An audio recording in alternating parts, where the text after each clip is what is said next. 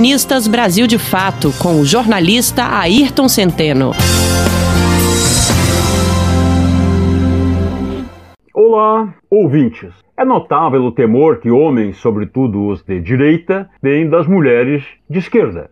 As eleições de 2020 estão escancarando como este favor se consubstancia em mentiras, ataques baixos e até mesmo ameaças de morte. Ameaças que podem ir além da candidata. Abre aspas. Comunista já comprou o caixão da Verônica e da Helena? Fecha aspas.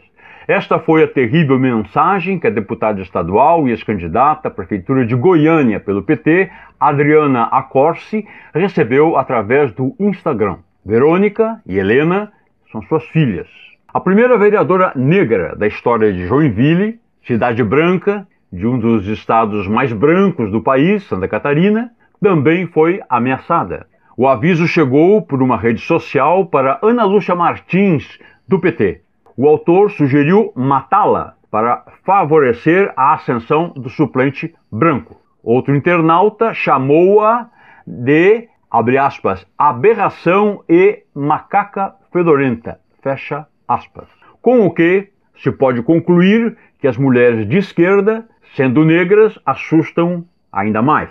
No Rio, machismo e ódio racial também se misturaram nos ataques contra a deputada federal e candidata Benedita da Silva, chamada na internet, abre aspas, de preta ridícula, beiçuda, nariz de tomada e negra idiota, fecha aspas. Em Porto Alegre, o candidato derrotado do PSD na disputa pela prefeitura, Walter Nagelstein, chamou de desqualificadas quatro mulheres, todas negras e da periferia, eleitas vereadoras pelo campo da esquerda. Ainda na capital gaúcha, Manuela Dávila obteve uma decisão para remover do Facebook mais de meio milhão de compartilhamentos de notícias falsas a seu respeito. Na sua oitava eleição, a candidata do PCdoB à prefeitura local sempre foi vítima de brutais e maciços bombardeios de fake news, ainda mais após a campanha de 2018, quando se tornou o alvo predileto da militância virtual fascista. No mais recente ataque, através de um áudio, supostamente da campanha de seu adversário Sebastião Melo do MDB, é chamada de vadia.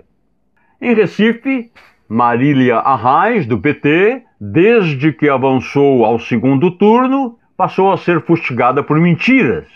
Cabos eleitorais de seu adversário, João Campos, do PSB, foram flagrados distribuindo panfletos apócrifos com conteúdo de causar inveja ao pior do bolsonarismo.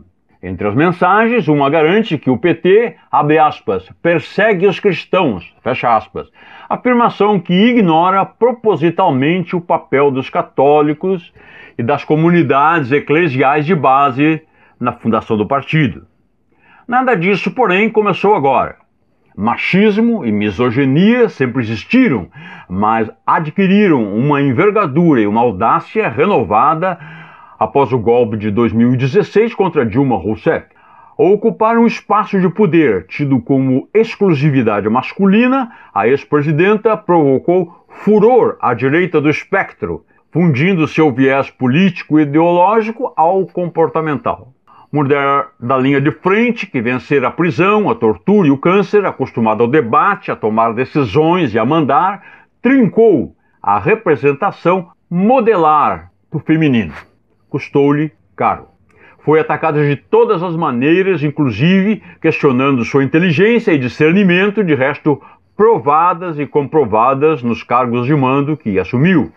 Uma das mais repulsivas peças de propaganda jamais elaboradas contra qualquer governo foi o adesivo aplicado sobre o tanque dos automóveis. Nele, a figura de Dilma aparecia de pernas abertas, tendo ao centro o acesso ao tanque, onde a mangueira injetava o combustível, ou seja, uma simulação de estupro.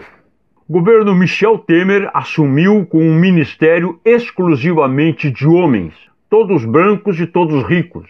A esposa de Temer, a bela, recatada e do lar Marcela, prudentemente evitou o mundo da política. O país engatou a marcha ré em seus usos e costumes. A ascensão de Bolsonaro exacerbaria o quadro. A violência contra Dilma escorreu para as jornalistas mulheres, das quais o caso mais notável é o de Patrícia Campos Melo, da Folha de São Paulo. Outras jornalistas, entre elas Miriam Leitão, entusiasta do golpe, também foram atingidas. Um levantamento apresentado ao Conselho de Direitos Humanos da ONU indica que, por 54 vezes, algo inédito na história do país, Bolsonaro e seus ministros atacaram verbalmente mulheres jornalistas.